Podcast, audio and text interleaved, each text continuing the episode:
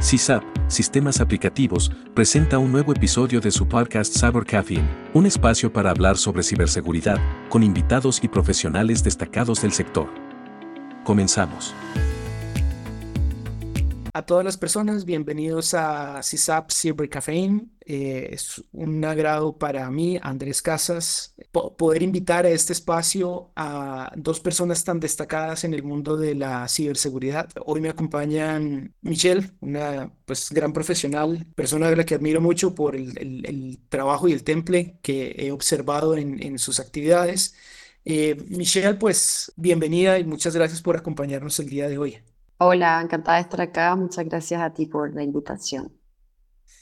Y también nos acompaña eh, Raúl. Raúl es, es un colega mexicano, amigo que nos conocimos hace como cuatro años por temas laborales. Eh, Raúl pues tiene una amplia carrera de estar gestionando ciberseguridad al principio pues trabajó en uno de los bancos grandes de, México, en Santander, y actualmente pues reside en, la República Dominicana, también resolviendo retos del día a día en, la, en la dirección de una organización desde el punto de vista de la ciberseguridad. ¿Cómo estás, Raúl? Buenos días, gracias Andrés, gracias Michelle, encantado de conocerte, gracias por la invitación también.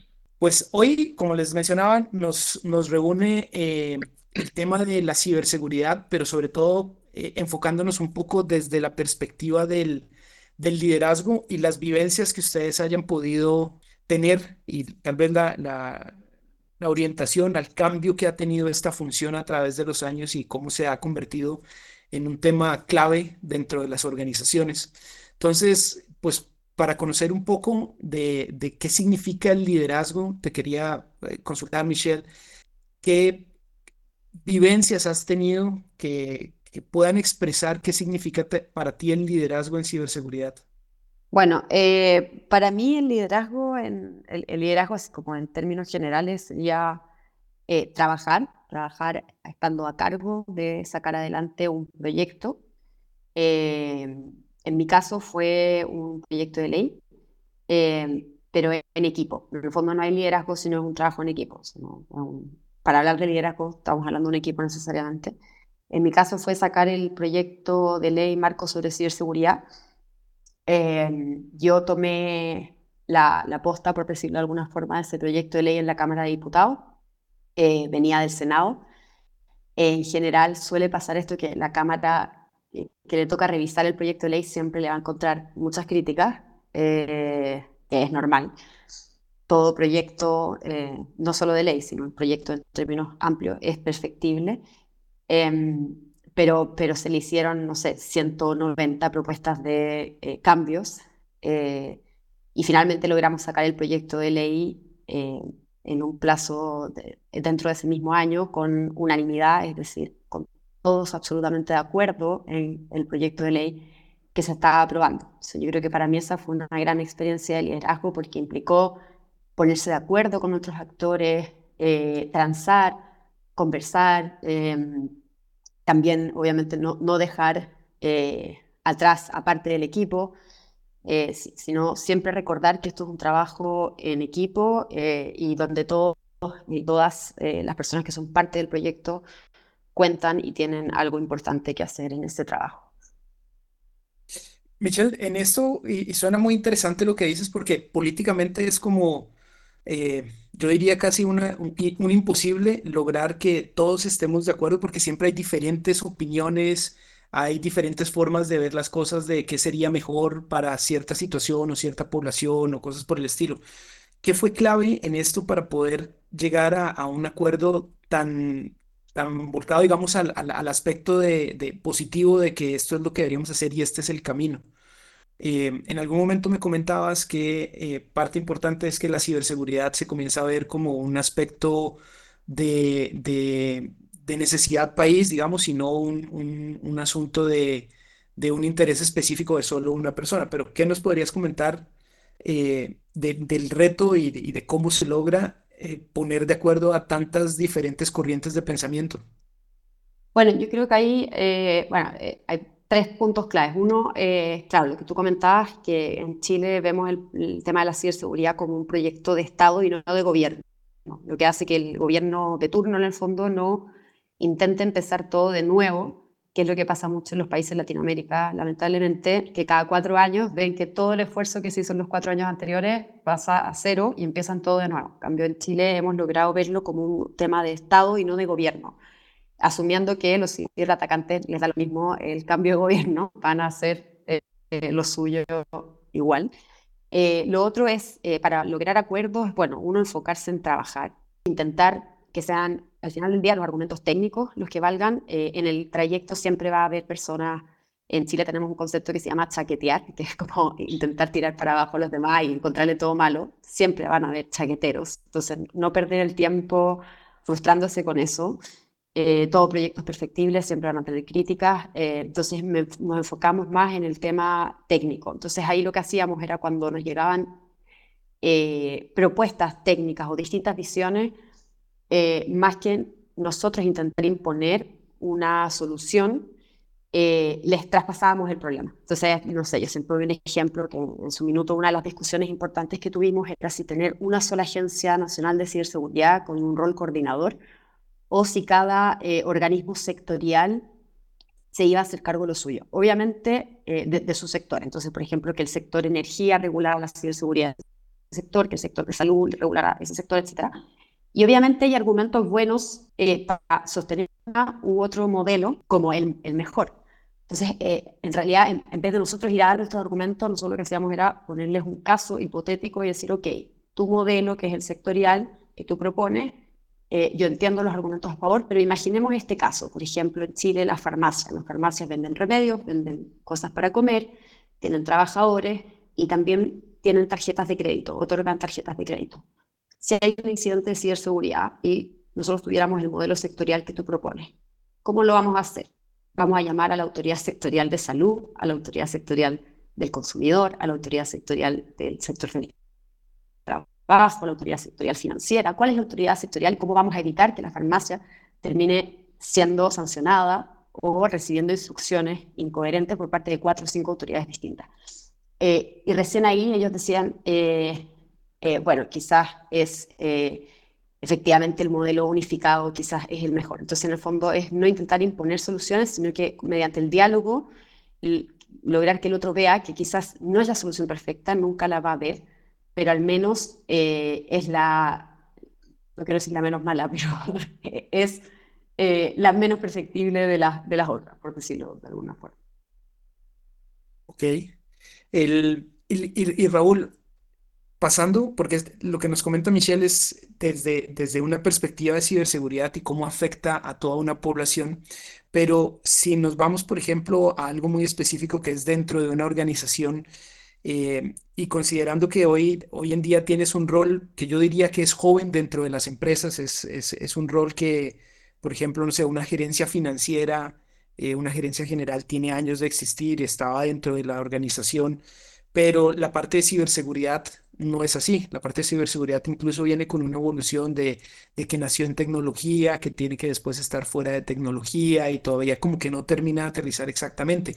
Pero sí se va viendo la necesidad de que esté al nivel, llamémosle como más alto eh, en gobernanza dentro de la organización. Entonces, ¿cómo crees que es la intersección hoy en día este, entre un tema técnico de ciberseguridad y el liderazgo que este tiene que tener en una organización? Eh, yo creo que la, la, pregunta es muy, muy interesante y yo, mi perspectiva personal sería la siguiente. Yo creo que a partir de hace ya algunos años, donde estos eventos que han impactado en el mundo, eventos me refiero a temas de, de ciberseguridad que han impactado en el mundo, las instituciones financieras han empezado a tomar conciencia de la necesidad de tener los esquemas necesarios de seguridad en su información para poder estar protegidos. Sin embargo, el saber que necesitan eso no necesariamente implica que tengan claro conocimiento de todas, de todas las cosas que vas a tener que hacer para poder lograrlo. Si es una función muy joven, si es una función donde nosotros tenemos que ser muy paranoicos y transmitir de alguna manera objetiva lo que está sucediendo en el mundo, las necesidades que tiene la institución, particularmente en el momento en el que se empieza a desarrollar la, tarea dentro de la institución y poder hacer conciencia de las implicaciones que esto tiene, porque tiene implicaciones operativas, implicaciones de control, necesidades de cambios estructurales dentro de la forma de la organización, pero también un componente presupuestal importante. El poder crear esa conciencia, el poder hacer ver cuáles son los impactos que requiere una organización para poder estar mejorando sus niveles de ciberseguridad, poder escalar a una posición donde tienes un nivel de influencia importante a nivel consejo, a nivel del comité directivo, el poderles hacer ver todo lo que sé, todo lo que esto implica, yo creo que son los principales retos y que tienes que hacerlo de una manera con un componente técnico, pero sobre todo con un componente muy orientado hacia el negocio para poderle explicar a gente no técnica las implicaciones que puede tener un ataque, las necesidades que tienes que cubrir para poder estar seguro, protegido, y que todo esto va a ser un trabajo constante donde tus entregables no se ven, porque además no, no somos un área que genere un ingreso al, al negocio, somos un área que generamos un gasto, pero que al momento de que estamos protegiendo lo que, lo que es fundamental en una institución como son sus activos de información, le estás diciendo que a través de estos esquemas de, seguridad vas a poder garantizar que la operación del día a día de la institución va a poderse mantener de una manera regular y empezar a platicar sobre los aspectos reputacionales, los aspectos organizacionales, los aspectos normativos que hay que cuidar para poder garantizar que haya un día en el que el banco pueda empezar operando normal y a pesar de todos los intentos que pueda haber por parte de los atacantes, cuyo propósito es obtener dinero y o información y o repercusiones reputacionales hacia la entidad, que todo lo que estás haciendo permite que al final del día puedan cerrar normal y que la operación sea habitual, pero que estas implicaciones de todos los gastos, de todos los, de todos los cambios que tienes que hacer, puedan quedar muy claros y que puedas contar además con el apoyo de toda la institución para hacer lo que tienes que hacer. Creo que es algo en lo que tenemos que estar trabajando constantemente y creo que es fundamental poder hablar el mismo idioma que el resto del comité de dirección y a la vez poder estar hablando con tus equipos técnicos en el idioma técnico para hacer lo que sea necesario. Creo que esa es la combinación más complicada, pero que creo que es lo que nos puede ayudar a tener un mayor éxito en lo que es nuestra función. Escuchándolos a los dos, puedo extraer ciertas características de liderazgo que han sido claves para cada uno de, de ustedes. Por ejemplo, Michelle nos hablaba y nos, nos resaltaba bastante la importancia del trabajo en equipo y que para poder lograr eh, las cosas no es solamente el trabajo de uno, sino que hay un equipo, pero este equipo va guiado por una, por una visión, por un entendimiento común de, de lo que se está buscando desarrollar. Y aquí nos hacías eh, un hincapié significativo en que la ciberseguridad es un aspecto nación y no un aspecto eh, político de, de, solo, digamos, una una orientación, eh, un objetivo eh, claramente definido y foco en alcanzar ese objetivo. Y una que me encantó eh, bastante fue el asunto de no imponer, sino ser más un, un mecanismo para poder influir con criterio y poder expresar ese criterio y obtener lo mejor de todas las opciones que están presentes en la mesa. Raúl, por su, por su parte, nos comentaba que dentro de una organización las características de liderazgo eh, están muy orientadas hacia una comunicación objetiva y llevando esta comunicación objetiva al aspecto de poder ser eh, un, un, traductor entre el mundo digital y la parte técnica, tecnológica, y un aspecto de, de lenguaje tradicional de negocio brindando un apoyo y guiando el camino para que en la organización se sepa eh, hacia dónde se va y poder llegar a un, a un resultado pues esperado. Todos estos pues pueden haber más eh, características de liderazgo, pero lo que te quería consultar, Michelle, es si, si una persona que está enfrentando un rol de ciberseguridad, eh, no necesariamente tiene que ser el CISO, tal vez puede tener algo asignado un poco más pequeño o tiene un rol específico en alguna institución pública para lograr un objetivo. ¿Cómo hace para desarrollar estas habilidades de liderazgo? Si consideras que esto es algo que ya la persona lo tiene que traer o hay alguna forma en que lo pueda desarrollar. No, yo creo que los seres humanos podemos aprender hasta el último día de nuestros días. Eh, yo antes de tomar el, aposta en el, proyecto Marco de Ciberseguridad, eh, yo era un perfil mucho más técnico-legal, en el sentido de que mi rol era eh, estudiar mucho las legislaciones comparadas, los casos de, estudio comparado, qué fue lo que funcionó, lo que no funcionó, casos de ataques de otros países, cómo se organizaron las distintas autoridades, mucho más de, de, estudio no tanto un rol político, yo siempre dije que me cargaba la política y que no era un lugar donde yo me sintiera cómoda, pero nada, un día me tocó hacerme cargo y tuve que aprender eh, a desarrollar esas habilidades eh, y creo que, em, bueno, los resultados hablan por sí solos, lo, logré al final del día em, y fue algo que, que, se aprendió así a pulso en el momento. Yo creo que todos podemos aprender, no, no es algo con lo que alguien tenga que venir eh, sí lo que tiene que venir la persona es con, con, hambre, ¿no? con las ganas de aprender y estar dispuesto en el fondo a eh, someterse a esos desafíos y poder sacar lo mejor de sí. Pero yo creo que el liderazgo no es solamente en el trabajo, o sea, yo creo que son habilidades que, que, al final también eh, van mucho más allá solamente de lo laboral, ¿no? Como son habilidades que finalmente uno termina proyectando en el resto de la... de, lo, aspectos de su vida. Cuando dudo que haya una persona que pueda sacar adelante a un equipo eh, y estar preocupado por todos los miembros de su equipo y sea una persona que en su casa no se preocupa por absolutamente nadie y le da lo mismo todo. Como, yo creo que es parte eh, integral de, una persona. Claro, tiene mucho sentido lo que mencionas, que tiene que ser algo, algo integral, eh, porque estás llevando, digamos, diferentes roles y en cada rol puedes tener, digamos, un, un, aspecto de, liderazgo em, que vas a ir desarrollando.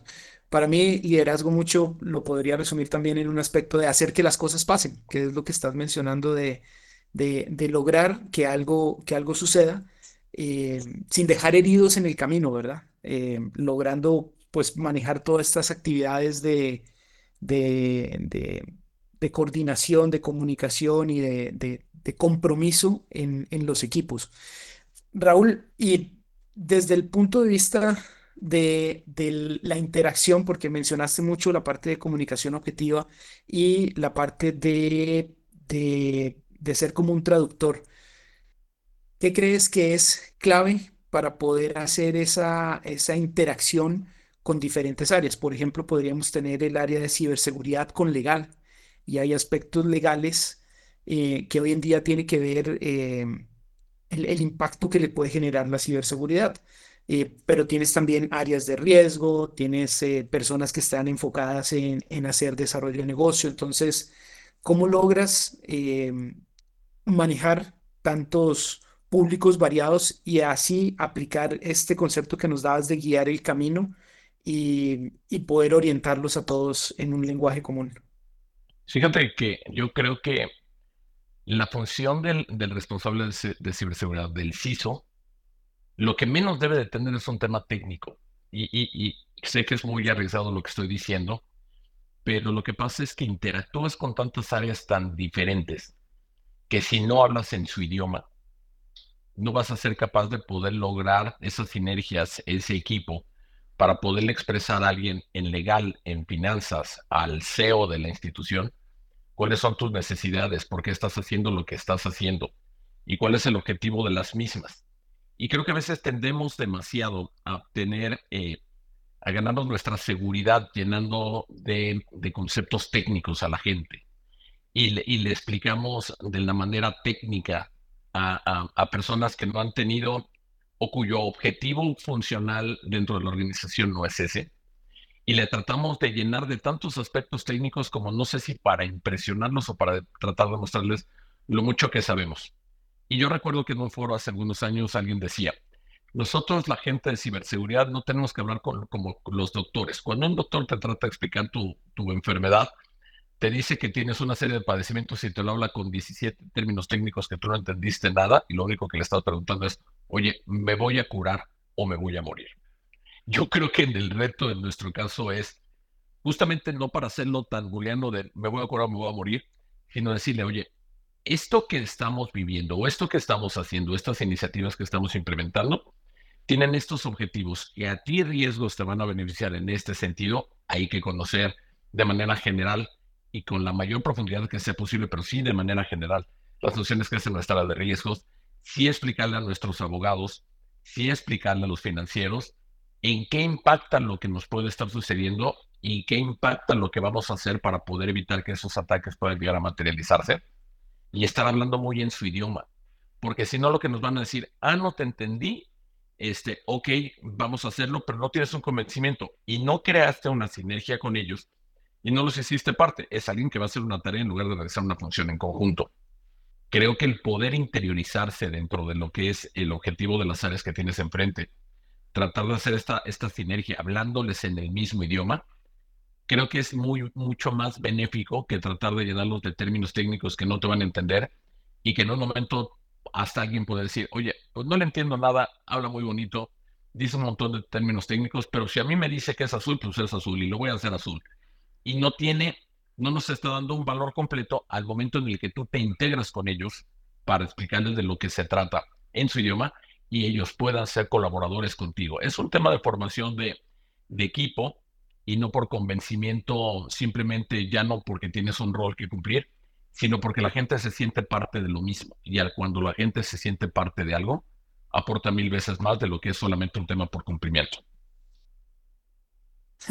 Qué, qué, interesante que los dos traen em, un bagaje, digamos, el profesional diferente, eh, pero hay puntos que se van, que se van conectando. Ahorita el, último comentario que, que, que nos daba Raúl nos hablaba el aspecto de de lo importante que es hacerlo por convencimiento y no por una obligación. Em, cuando Michelle nos mencionaba el asunto de no imponer, que en realidad las personas estén convencidas de que lo que están haciendo es lo mejor. Em, y los dos coinciden muchísimo con la parte de, la comunicación y el equipo y cómo gestionar todo eso. Ahora, esto que hemos conversado tal vez es una actividad de, un rol tradicional, de que hay que, y tradicional no me refiero, digamos, a, cualquier cosa, sino como que en el día a día, las actividades diarias, cómo las voy desarrollando. Pero hay momentos en que las situaciones se pueden poner difíciles. Eh, desde, desde un punto de vista tal vez técnico de una empresa, hablamos de una situación de crisis donde hay una brecha, pero tal vez desde, desde, desde un punto de vista legal puede también existir un, un momento de, de crisis donde algo no va a suceder o hay alguna amenaza significativa. Eh, ¿Cómo creen que el, el, rol que hemos venido tal vez construyendo y describiendo de liderazgo puede cambiar en una situación de crisis. Y tal vez lo dejo eh, abierto para que los dos me puedan dar su perspectiva de cómo en un ambiente que va a estar estresado, las actividades de liderazgo, la característica que tal vez yo haya impregnado previamente, se mantenga o podría variar. Eh, bueno, yo aquí estoy totalmente de acuerdo con lo que acaba de decir Raúl en su intervención anterior, sobre todo con el tema de hablar un lenguaje común eh, y de no caer en los tecnicismos que muchas veces sirven más a la persona que los está hablando para demostrar cuánto sabe que a las personas a las que tiene, al público al que tiene que llegar.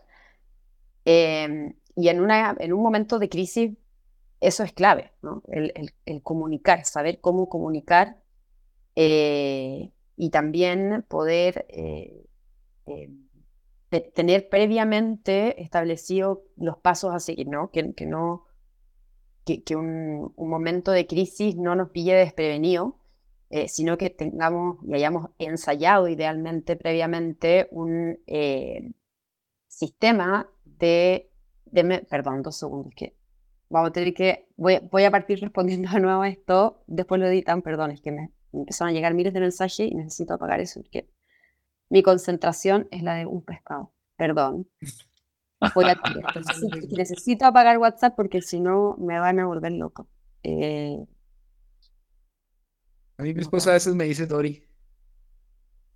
Sí, Dori. totalmente, lo comprendo totalmente.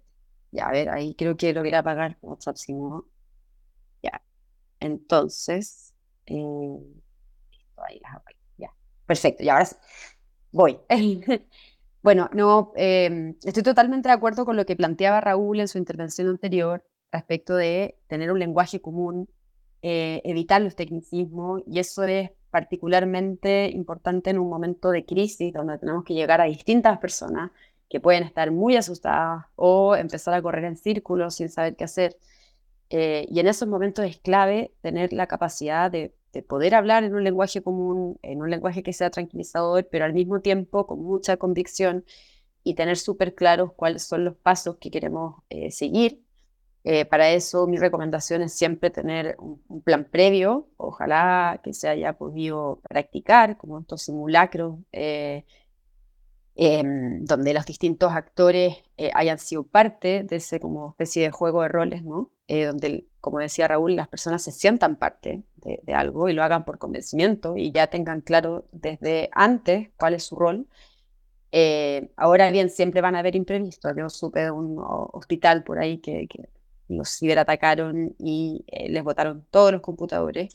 Y la persona que estaba a cargo de eso entró en un colapso nervioso y no fue capaz de tomar el liderazgo del asunto porque entró en crisis nerviosa y otra persona tuvo que tomar el liderazgo y, fue capaz de hacerlo, pero, pero eso también fue posible porque ya tenían un plan previamente eh, practicado para el caso de que sucediera algo así. Y, aprovechar estos casos también para hacer lo que yo llamo el storytelling. Yo tengo por ahí un listado de casos eh, de ciberseguridad que me sirvieron mucho para eh, poder crear conciencia, sobre todo entre diputados y diputadas, cuando nos tocó discutir el proyecto de ley. Cuando uno le habla en términos técnicos y cosas abstractas, no, no, no ven la importancia del asunto, pero cuando uno cuenta casos reales que sucedieron, que son comprensibles por cualquier persona, ahí es mucho más fácil que ellos logren ponerse en, el caso hipotético y de verdad sentirlo eh, y actuar conforme a las necesidades eh, de los casos. Em, así que eso sería mi, respuesta a esta pregunta. Muchas gracias. Raúl, ¿tú qué piensas? Uy, yo creo que, que estamos hablando de cosas que son fundamentales. El contar con un protocolo de respuesta a incidentes es fundamental, donde definimos los roles de cada uno de los miembros del equipo primero desde el punto de vista técnico, después del equipo de comunicación técnico hacia el resto de las áreas, asignar esos roles, tenerlos muy claros, saber hasta dónde empieza uno y dónde termina y dónde empieza el que sigue. Porque a veces tendemos a tratar de meternos, levantarnos las, las mangas y meternos ahí al fondo y nos olvidamos de muchos factores. El contar con ese tipo de protocolos, el tenerlos practicados, me parece que es fundamental. Algo que también creo que es muy útil es aprender de experiencias ajenas. Eh, yo, yo utilizo mucho una frase de cuando ves las barbas de tu vecino cortar por las tuyas a remojar y tratar de estar constantemente informando a toda, a toda la institución de lo que está pasando, de cómo respondieron ellos e internamente preguntarle a tu equipo cuál hubiera sido las acciones que nosotros hubiéramos tomado si nos encontráramos en esta situación. Pero todo eso es el mundo ideal. Cuando viene una crisis es donde tú empiezas a ver de qué está hecho tu equipo y en muchas ocasiones tú como líder también de qué estás hecho. Mantener la sangre fría creo que es un tema de carácter que es muy importante. El poder de recordarle a todo tu equipo cuáles son sus roles, qué es lo que tienen que hacer y tener muy claro cuál es tu rol y mantener la sangre muy fría y tratar de hacerlo cuando tienes incidentes que no son tan graves, tratar de estarlo practicando todo el tiempo y ver la respuesta de tu equipo. Porque a lo mejor tienes al mejor técnico trabajando contigo que cuando está estresado se pierde. Y a lo mejor tienes un chico por ahí que tal vez no sea el mejor, pero que sabes que puede responder ese tipo de, de incidentes de una manera práctica. Y hablando en primera persona, tú como rol, el mantener esa comunicación objetiva hacia, hacia la alta dirección para decirles, señores, soy el punto de contacto, yo les voy a estar informando. Recibir 50 mensajes al mismo tiempo no es práctico. Yo les voy a estar dando la pauta de cómo vamos avanzando, siempre con la verdad, nunca minimizando ni maximizando los eventos, sin ponerle en el justo medio. Mantener esa comunicación dar un voto de confianza, aunque por dentro te estés muriendo de miedo, porque esa es la verdad. pero siempre tratando de dar ese voto de confianza, transmitirlo con el equipo y tratar de mantener siempre, siempre la calma. Y que si en un momento determinado sientes que el estrés está llegando, salte, date una vuelta, tómate un par de minutos para relajarte, porque esa es la parte de la función más importante. Yo he conocido grandes personas, grandes técnicos que tienen una capacidad de liderazgo muy importante, pero ante las crisis se achican. Y he conocido gente que de verdad crece en esos momentos. Hay que tenerlos identificados, hay que reconocer las propias capacidades y hay que transmitirlo. Si hay que irse a parar enfrente de alguien para mantener la calma, hay que hacerlo. Nada de lo que se tenga que hacer será un desperdicio, siempre y cuando busquemos entre todos la forma de cómo resolver el incidente. Y ahí es verdaderamente, como decía yo hace un momento, donde vamos a ver de qué está hecho cada persona. Yo creo que este rol de CISO, tienes que tener esas capacidades de comunicación, tienes que tener esas capacidades de liderazgo, tienes que tener esas capacidades de sangre fría, tienes que tener esas capacidades a veces hasta de psicólogo para poder mantenerlo, porque una crisis puede acabar una institución y puede desgastar muchísimo el proceso de recuperación que tengas ante este incidente. Todo eso hay que jugarle y creo que lo único que te lo va dando es la experiencia. Y entonces, ante cualquier incidente que haya en otra institución, en otro país, siempre tratar de ponerte en, los zapatos de la persona que era la responsable de, de responderlo y decir, yo qué hubiera hecho, yo cómo hubiera respondido y tratar de aprender sobre ello. Creo que eso es el tema fundamental en, esta, en este tipo de situaciones. Y ahí es donde, donde demostramos eh, verdaderamente si somos capaces de poder sacar adelante una, una situación o no. Vea que interesante esto que mencionan y, tal vez hago un paréntesis para, para, comentar una anécdota del pasado. Recuerdo un, un, un colega, Fabricio, eh, Fabricio estudió economía, pero él, no creció en la ciudad, él creció en el campo. Entonces, en el momento en que iba a pasar a la ciudad a estudiar, él dijo, en la ciudad asaltan a las personas, a mí nunca me han asaltado y yo tengo que estar preparado para el día en que me vayan a asaltar. La preparación de él fue pensar que esa situación iba a llegar en algún momento y decidir cómo iba a reaccionar. Su reacción fue de que en el momento en que alguien lo fuese a saltar, él iba a responder no gracias, eh, porque eso iba a dejar desconcertada a la otra persona y no iba a saber cómo, cómo reaccionar. Le pasó, iba caminando por la ciudad, por el centro, y, se acercó el, el, asaltante y le dijo, oiga, deme todo, y él se, se siguió caminando rápido, se volteó y le dijo, no gracias, y el otro lo que le gritó fue, es quien nunca lo han asaltado y no sabe qué es esto. Eh, y no, pues el asaltante no logró el objetivo. Entonces, el, ahí retomo esto porque me da exactamente para lo que los dos mencionaron, que es practicar. Saber qué va a suceder, saber que voy a estar en una situación de crisis y entender cómo soy yo, qué cosas me pueden sacar de, de tal vez de mi estado normal y lo que menciona Raúl de tener esa sangre fría y cómo reaccionar es algo que hace la diferencia en el líder. Entonces, creo que aquí estamos resaltando una, una, eh, una característica adicional que es el autoconocimiento, que sepa cómo, cómo soy yo, porque hoy en día tal vez se habla mucho de liderazgo y, y hablan algunos de un liderazgo que es, le llaman tóxico, donde es muy estricto, es exigente, tal vez no tiene tacto, y hay otros que es como más, más suave pero creo que todo eso va a depender más de las características y del autoconocimiento que tiene la persona de sí mismo y cómo adapta eso al, al, entorno con todas las otras cosas que hemos ido mencionando de, de poder influir, no imponer, de comunicar, de generar una visión, de trabajar en equipo, o sea, son, son varias cosas, pero para lograr eso creo que tiene que conocerse y eso de practicar le va a permitir de una forma espléndida poder conocerse y saber cómo, cómo podría reaccionar.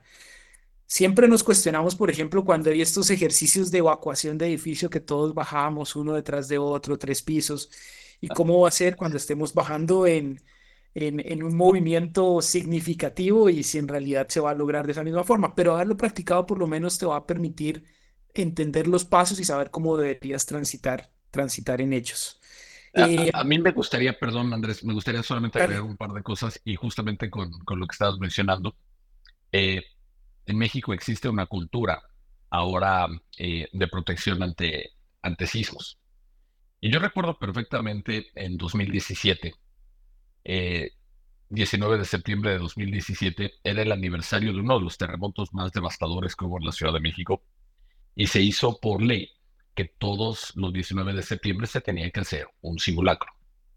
Ese día en particular, el simulacro fue a las 11 de la mañana y la gente bajaba, sabía lo que tenía que hacer, pero iba bajando, iba bajando con cierto descuido, iba bajando bromeando, iba bajando con el celular, iba bajando, vamos, cumpliendo la función que, estaban, que les habían pedido de hay que evacuar y hay que formarse afuera del, edificio. Por azares del destino de estas cosas que, que, no se entienden, ese día, dos horas después, hubo un sismo y hubo un sismo muy fuerte. Y la gente repitió el mismo ejercicio y lo que era muy notorio es que veías algunas personas que iban bajando muy enojadas porque decían, y parece que me hicieron bajar hace un rato, yo hoy lo tengo que hacer porque era de de veras, ¿no? Y mucha gente que notaba una diferencia de la actitud de que lo hacían de una manera relajada dos horas antes y ahora cuando lo estaban viviendo en realidad, lo estaban, lo estaban sufriendo. Lo que me lleva con esta reflexión y hacia donde voy es, cuando estamos simulando las situaciones, lo tenemos que hacer pensando que es muy en serio, pensando que eso es algo a lo que nos vamos a enfrentar. No pensábamos que nos fuéramos a enfrentar a esto dos horas después, pero que sepamos que lo tenemos que tomar muy en serio para poder saber cómo debemos de actuar, para poderlo poner en práctica en el momento que que realmente sea necesario. Y también hay que tener un tema que es, es, es tema de conocimiento humano. Vemos a mucha gente en estas crisis que está enojada, que está realmente fuera de sus casillas, que realmente ya toma una, una posición bastante agresiva. Hay que recordar que el principal componente del enojo internamente es una forma de reflejar el miedo. Y ese miedo ante las situaciones desconocidas que nos estamos enfrentando, volviendo al tema de un incidente cibernético, la gente reacciona porque tiene miedo y reaccionamos de manera diferente. Hay que tener la capacidad de poder entender eso, no engancharnos con el enojo de la persona, sino entender que es una situación de miedo ante lo que nos estamos enfrentando y que a través de ese autoconocimiento que bien mencionas, ser capaces de cómo vamos a manejarlo para poder sacar lo mejor de la persona también, que nos colabore siendo cualquier otra área o también nuestra propia de tecnología de ciberseguridad, pero tratar de poderlo manejar. Todos esos puntos tienen que estar en tu cabeza al mismo tiempo, la práctica de lo que hiciste, el poderlo poner en ejecución, el controlar a la gente, el controlar de tú mismo y ser eficiente en la manera como estás comunicando la situación. Creo que es un poco cómo empacarlo todo con situaciones de la vida real que nos ha tocado vivir. Claro, y siguiendo el, consejo que nos estaba dando Michelle de tener esos casos, esos storytelling previamente preparados. O sea, un, storytelling no es algo que te inventas en el momento, sino que en realidad sabes cómo es la situación y que el mensaje de ese storytelling le va a calzar al público y le va a hacer, digamos, un, sentido eh, para poder ajustarse mejor a la situación que estás, que estás liderando. Eso, muchísimas gracias por, por el comentario. Ya a manera tal vez de ir, de ir cerrando, quería preguntarte, Michelle, eh, tú tienes una formación que no es técnica, es una formación de, derecho, eh, pero has, has logrado eh, algo para mí fabuloso, extraordinario, de poder liderar un aspecto técnico. Y quería preguntarte cómo visualizas que es el futuro del liderazgo en ciberseguridad y el impacto que eso genera en la sociedad. Eh, bueno, sí, yo tengo el gran defecto de no ser técnica, o sea, el sentido de que es una... Eh, sí, depende cómo uno lo mire, pero, pero en general es muy difícil eh, liderar siendo mujer y no siendo técnica en un ambiente que es predominantemente de hombres, porque uno es, ¿por qué no es ingeniera? Como, ¿por qué una mujer abogada nos viene a hablar de, de ciberseguridad si ella no estudia ingeniería? Y dos, eh, ¿por qué no viene a hablar una mujer de esto? entonces, entonces, en ese sentido, ha, sido, eh, ha hecho que eh, sea todo un poco más difícil. Em, pero bueno, em, yo creo que ahí el, el, el rol interdisciplinario es fundamental. Yo creo que no nos sirve alguien exclusivamente técnico que hable solamente en tecnicismo, por los motivos que ya comentaba Raúl y que no puedo estar más de acuerdo, pero también es muy importante que eh, el abogado o la abogada o de otra profesión eh, más de desde el punto de vista de las ciencias sociales, entienda de las cuestiones técnicas eh, y trabajen en equipos multidisciplinarios. Acá nosotros en la Unidad de Coordinación Nacional de Ciberseguridad, eh, o sea, cuando éramos cuatro éramos dos ingenieros y dos abogados. Y así hemos ido creciendo, hoy día somos más de cuatro personas, pero hemos ido creciendo en general en números pares de ingenieros abogados o manteniendo un equilibrio. Y cuando yo tengo alguna duda técnica, me siento con el ingeniero las horas que sean necesarias hasta que logre enseñarme los aspectos técnicos. Y si él tiene dudas legales, yo me siento con él y le explico las cuestiones legales hasta que las entienda. Y hoy día somos ambos eh, capaces de responder preguntas técnicas y legales. Em, y eso es muy importante. A veces, por ejemplo, por, eh, por dar un, caso práctico, alguna vez me tocó escribir un informe sobre si que un eh, si es que el, el, el pentesting, eh, no, no el pentesting, era el escaneo de puertos, el, si es que el escaneo de puertos era o no un caso de eh, acceso ilícito en los términos de eh, la ley. Esa minuta es una minuta que no puede escribir un abogado que no sepa nada de ciberseguridad y es una minuta que no puede escribir un ingeniero que no sepa nada de leyes.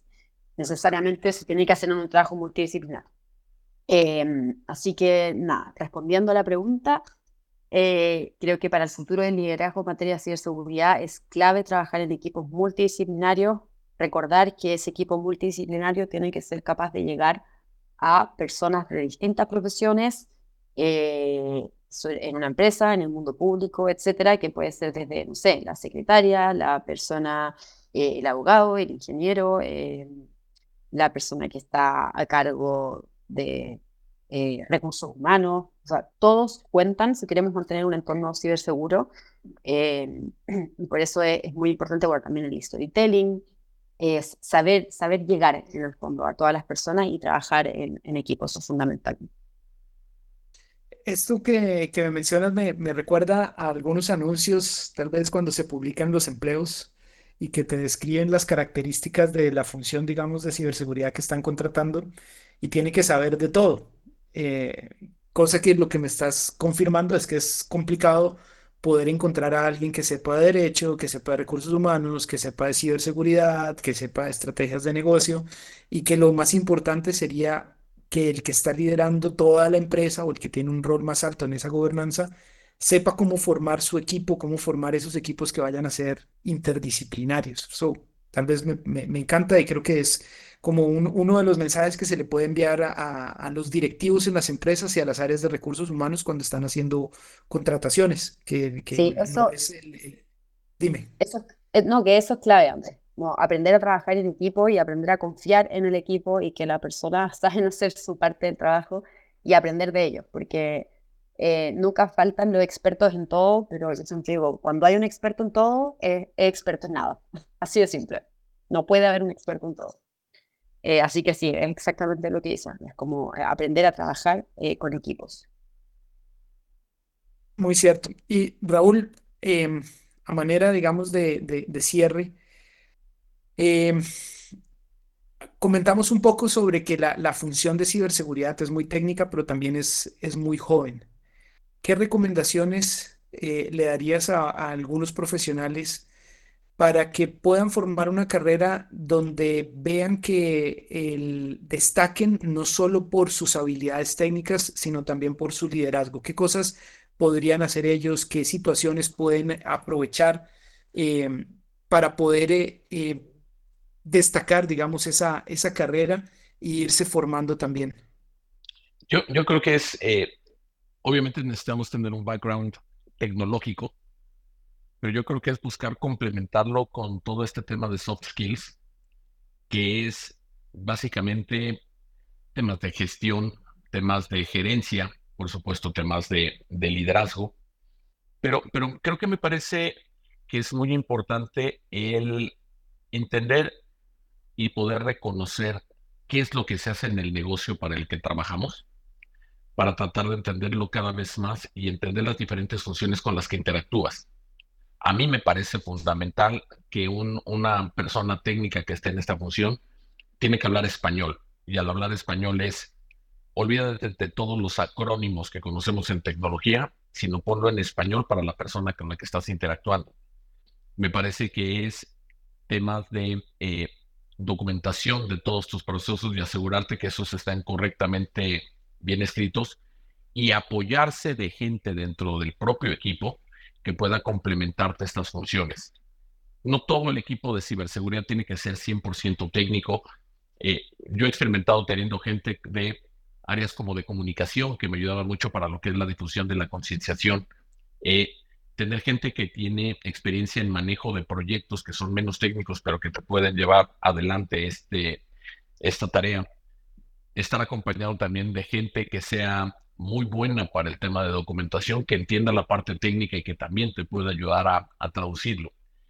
Si bien el gran porcentaje de componentes del equipo deben de ser gente técnica, hay que complementarlo con, con toda esa parte que te apoye, además de las propias soft skills que tú puedas obtener al paso del tiempo. Eh, creo, que, creo que te puede ayudar a, a entender todo este entorno y a complementar algunas de las cosas en las que tal vez el líder no sea tan, tan experto. Pero creo que es parte de ese liderazgo. El liderazgo tiene que ser capaz de poderse rodear de gente tan buena como él mismo y poder hacer que todo este equipo funcione en conjunto y que pueda cada miembro del equipo solventar alguna de las carencias de los que tiene el de junto. Establecer un mecanismo de competencia en el buen sentido de profesionalmente hablando, pero también entender que todo suma y que, y que todas las partes forman algo mucho mayor que solamente pedazos individuales. Complementarse bien, prepararse, leer mucho, estar al pendiente no solamente de temas técnicos, sino estar viendo temas económicos, estar viendo temas de entorno, etcétera, y empezar a sumar todo esto. Yo lo llamo mucho de unir los puntos de lo que te estás encontrando para poder hacer más eficiente la función. Y, y mucho de esto, el aceptar que tú no sabes todo y que el equipo en el conjunto es el que te va a ayudar a solventar todas esas carencias o complementar todas esas tareas que al final te van a servir para ser exitoso. Esto, esto que mencionas de, de leer y de prepararse, por ejemplo, a mí me gustaría darle aquí a la, audiencia un- una reseña, una recomendación de un libro que se llama El líder que no tenía cargo. Y trata de la historia de un chico que se sentía atrapado laboralmente y que no estaba creciendo, pero encuentra una persona que le da guía y le da eh, como pautas de liderazgo sin que esta persona tuviese un rol que le exigiera el liderazgo. Eh, porque en ocasiones tal vez el rol te lo impone y tú lo ejecutas, pero hay otras que tal vez tu rol no es de liderazgo, pero igual todas las personas tenemos características que, que nos dan esas actividades de, de liderazgo y fuimos eh, enumerando varias a través de, de la conversación. Este libro está publicado por, por Robin Sharma y creo que es algo que podrían darle seguimiento. Otro es eh, John Maxwell, es un, un, autor de liderazgo muy seguido a nivel mundial y tiene varios libros y, uno de, de- de ellos, no recuerdo cuál fue el que lo leí, hablaba de que cuando él comenzó con este tema de liderazgo era más un aspecto de hasta dónde puedo llegar, dónde termino de aprender de liderazgo. Y lo que decía, no termino de aprender y como no termino de aprender, sigo escribiendo libros con todas las lecciones que he tenido. Entonces, es eso que estaban mencionando los dos de, de tener equipos y que estén desarrollándose continuamente. Nada más como pues eh, para cerrar, le, quería dejar el espacio a cada uno de ustedes si nos quiere dar eh, tal vez un- un comentario de cierre, una reflexión que nos podamos llevar. Nada, yo solo agradecer por esta invitación. Estoy encantada de estar aquí, encantada también de conocer a Raúl. eh, me pareció muy iluminador eh, muchas de las cuestiones que dijo, así que estoy encantada de esto. Y, y nada, como recomendación final, yo creo que es muy importante enfocarse en el propio trabajo, en, o sea, en fondo, no dejar de aprender nunca. Eh, liderazgo, un ejemplo, pero ciberseguridad, datos personales, todos estos temas son temas más técnicos también. O sea, uno puede estar siempre aprendiendo y uno tiene que estar siempre aprendiendo y preparándose y no perder tiempo en, en las personas que en lugar de estar dedicadas a perfeccionarse van a estar dedicadas a criticar el trabajo ajeno. Eh, no perder tiempo en eso, sino que dedicarse a uno ser siempre eh, mejor y más experto en su área de conocimiento Eh, yo creo que esos son cuestiones claves que al menos a mí me permitieron moverme. Yo no vengo del mundo, yo hace 10 años estaba en el sector inmobiliario y en algún minuto pensé que nunca iba a salir de ahí. Eh, y logré salir de ahí a punta de puro esfuerzo y estudio, así que eso yo siempre le digo a, mí, a mis alumnos o a las personas que, que me encuentro por ahí que están frustrados con sus profesiones y piensan que no van a salir de ahí, la verdad es que yo creo que con esfuerzo, eh, trabajo y mucho estudio sobre todo, eh, y enfocarse en lo que es realmente importante, em, es, es, posible lograr em, llegar incluso a estas posiciones de liderazgo de las que hemos hablado durante el webinar de hoy. Así que nada, muchas gracias Andrés por esta invitación. Con muchísimo gusto. Raúl. Eh, de la misma manera, eh, placer conocer a Michelle. Eh, esperamos que, que podamos mantener el contacto para seguir intercambiando puntos de vista. Agradecerte a ti, Andrés.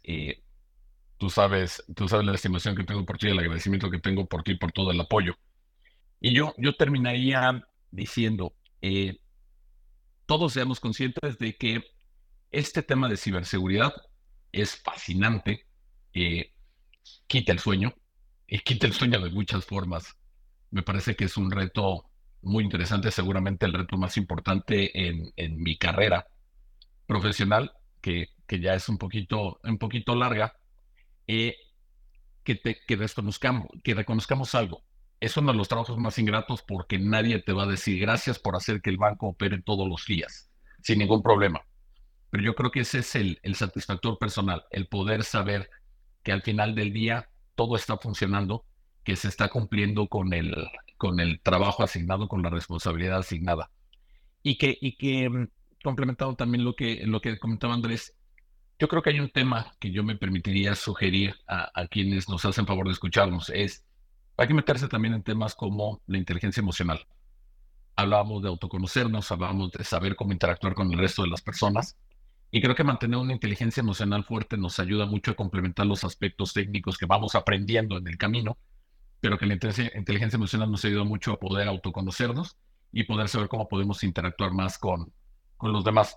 Yo sé que suena extraño decirlo de esta manera en algo que puede ser muy técnico, pero como hemos visto, todos estos factores eh, no tan técnicos nos ayudan a complementar mucho la función y nos ayudan a poder seguir sacando adelante nuestra función y ahí creciendo profesionalmente.